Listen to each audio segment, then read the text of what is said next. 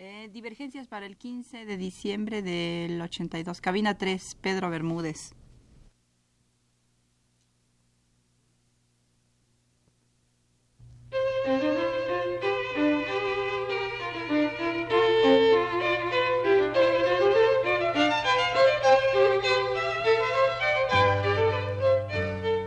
Divergencias. Programa a cargo de Margot Glantz.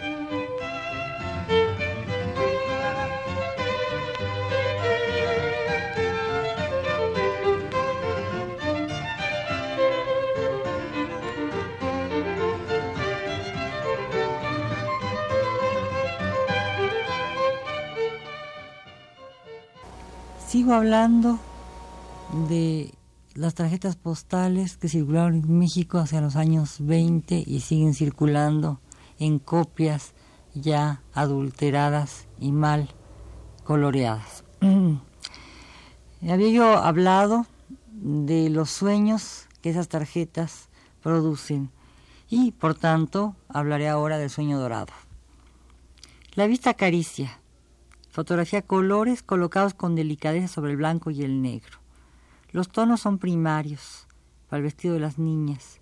El verde bandera, el turquesa, el rosa, naturalmente, el azul pálido, el encaje blanco, siempre en cuellitos impecables, que mucho antes del tergal, mucho antes de las telas sintéticas, las telas de los vestidos de las tarjetas postales están en la perfección misma, a pesar de que las mujeres jamás agarran la plancha para tener bien impecablemente vestidos a sus niñitos y estar impecablemente vestidas ellas y vestidas a sus maridos casi de frac, con un pañuelo que sale del bolsillo perfectamente planchado también. Las mujeres casadas suelen llevar un vestido turquesa, vino oscuro, verde, rojo. Los cuellos son de piqué, casi de colegiala, eh, almidonados naturalmente, muy almidonados, perfectamente almidonados. La coquetería extrema es colocar con paciencia las pinceladas sobre los pequeños espacios que han de colorearse a mano, con la misma paciencia infinita con que se coloreaban los soldaditos de plomo o los marineros de los barcos modelo para armar. La minuciosidad y la ternura desplegadas, máxime cuando se trata de las flores de los manteles, también de los tapizados florales, del pleonasmo que cubren las paredes, porque es necesario que todo se cubra, los cuerpos y las sillas, las paredes y los pisos y las mesas. Es un hogar sólido para la mirada, brillantado y pulido, distinguido. El público popular, al comprar las tarjetas, admira de cerca sus delicias, las absorbe, las paladea como si pusiera la lengua sobre un barquillo con helado de chocolate, ya lo dije. El sedimento de lo pulido nos deja entrever una fuga varias veces mencionada en estas páginas, una fuga hacia lo artificial, un alejamiento de lo real, una intención de enmascarar la vida cotidiana, de sacarla de la órbita de la fotografía, es decir, de tachar con violencia el carácter documental que suele ofrecer este arte. Hay que recordar que la fotografía se ha utilizado muchísimas veces con este esta idea del realismo absoluto, del documento en vivo, de una tajada de la realidad, que corresponde a un periodo muy específico de la literatura y también del arte, es decir, que es casi la época del nacimiento de la fotografía. Fotografiar algo es restituir la realidad un pedazo de lo que el tiempo eh, destruye. no hay documental, pues nada se documenta. La melancolía pegajosa que producen esas postales cuando se miran, el encanto indefinido que proviene de los rostros y su vaga semejanza con rostros encantados como el de las grandes divas, el sentimentalismo efusivo que derraman es un canto exaltado a la mediocridad, pero también el ideal de un estatus. ¿Cómo llegar a él? Adquiriendo las tarjetas y utilizándolas como fetiche porque son la garantía de la felicidad y la plenitud.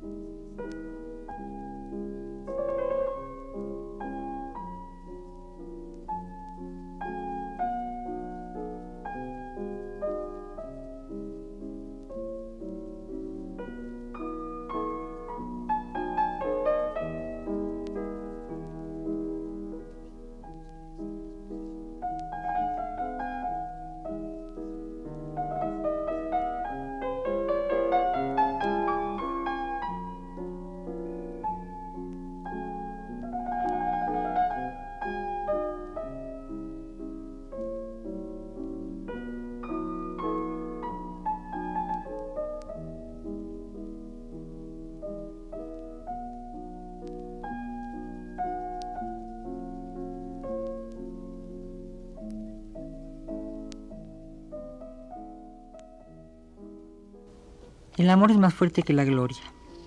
Quizá el subterfugio más perverso de esta serie de cartas postales sea el escamoteo, la posibilidad de travestir una realidad y convertirla en arquetipo. El modelo pequeño burgués se reviste de todas las glorias civiles, cuidadosamente borradas, sin embargo, de su entorno.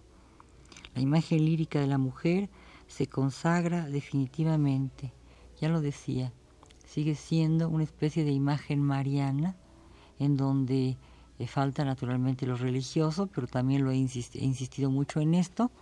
La laicidad, el, hogar, los lares se vuelven el sentido fundamental de la vida. Es el interior del hogar el que determina una especie de insularidad sacrada, sagrada eh, que crea una especie de espacio profundamente eh, profundamente religioso. Pero él se consagra también desterrando lo religioso propiamente dicho para optar por el laicismo. La mujer se convierte de nuevo en la diosa del hogar. Y el marido, el pater familiae, es naturalmente como en la época romana, pero eh, disfrazado. Nada de imágenes patriarcales definidas. Son imágenes, como ya dije, disfrazadas. El marido recupera su posición de mando, pero sacrifica su volatilidad. La mujer ha sido siempre de su casa, como una paloma para el nido. Y el hombre, león para el combate, abandona las garras y la melena, nunca el traje ni la corbata, y se vuelve también hombre de su casa. La pareja, centro de la realidad, se entroniza, ocupa el lugar que antes ocupaba lo divino, se vuelve el fetiche integral, máxima suma, concentrado perfecto, como los cubitos que disueltos en agua hirviendo producen milagrosamente el consomé, de un devenir social compartimentado en las diversas casas, probablemente bastante pequeñas, antecesoras en su dimensión de los multifamiliares, que se asoman desde la tarjeta para presidir como imágenes de santidad los diversos hogares que las alberguen. El amor más fuerte que la, que la gloria define su moral y organiza sus estatutos. Es evidente también aquí que si el amor es más fuerte que la gloria, es más fuerte que, que la muerte.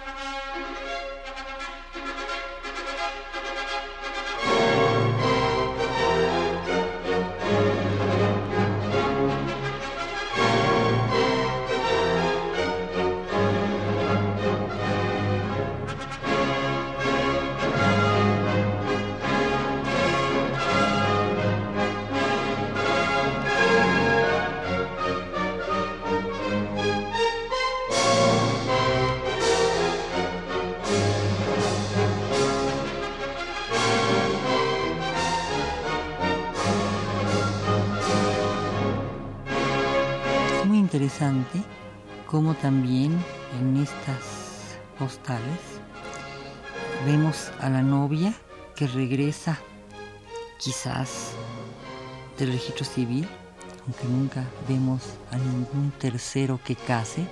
Los novios se casan aéreamente, imperceptiblemente.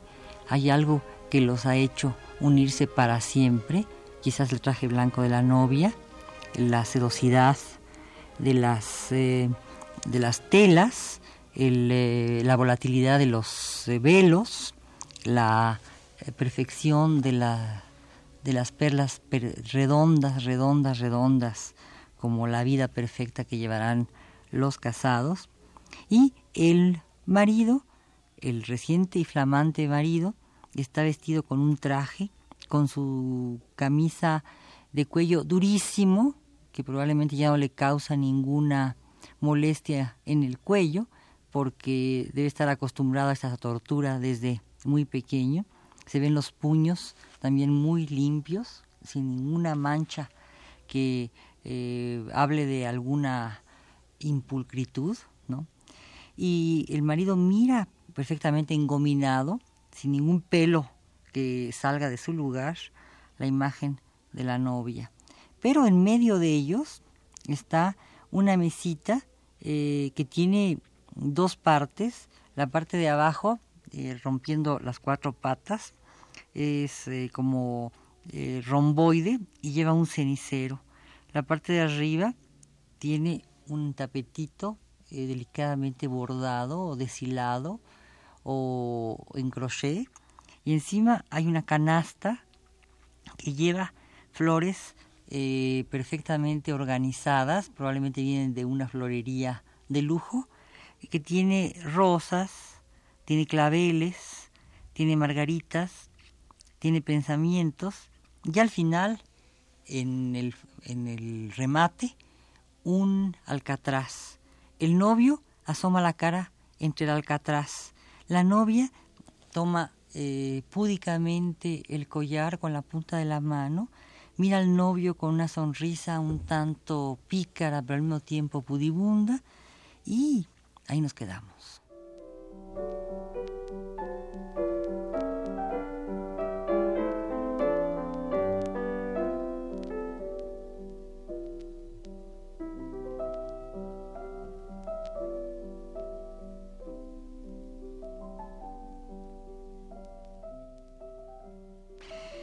Hay una intimidad perfecta, ninguna ventana, o si hay ventanas, están celosamente cerradas con cortinas espesas de una tela conveniente, porque cada una de las telas que se utilizan en estos interiores son absolutamente convenientes, como el fo, el vestido de la novia, el traje casimil del novio, los cortinajes, que son de pesados terciopelos o de una tela muy espesa, muy blanca, pero que no deja eh, penetrar el exterior, es decir, nada de la calle para el interior de la casa, nada de perturbaciones, ¿no?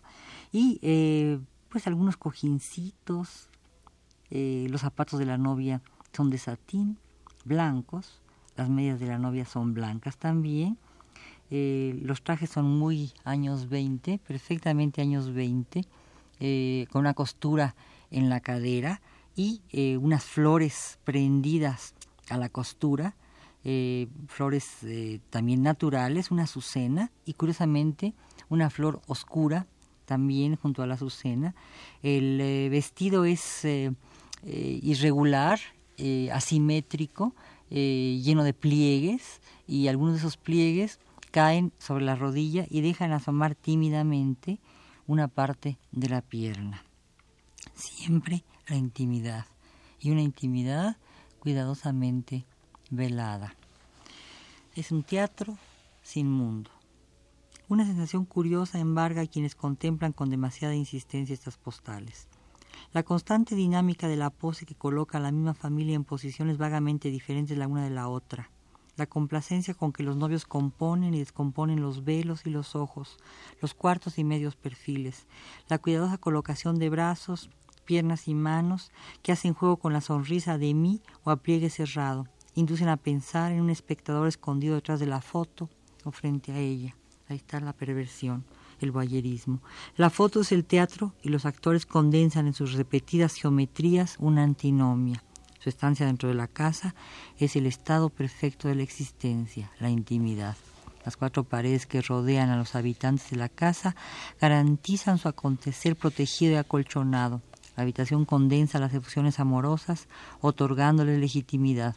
Lo legítimo y lo íntimo son en colorario, son el corolario, perdón, obligado de este acontecer mullido. Más cuidado.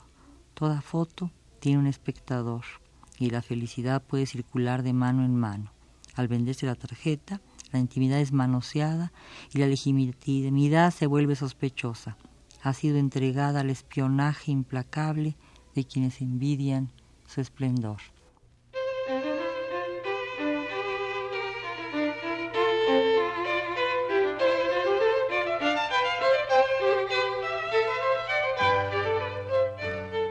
Divergencias Programa a cargo de Margot Glantz.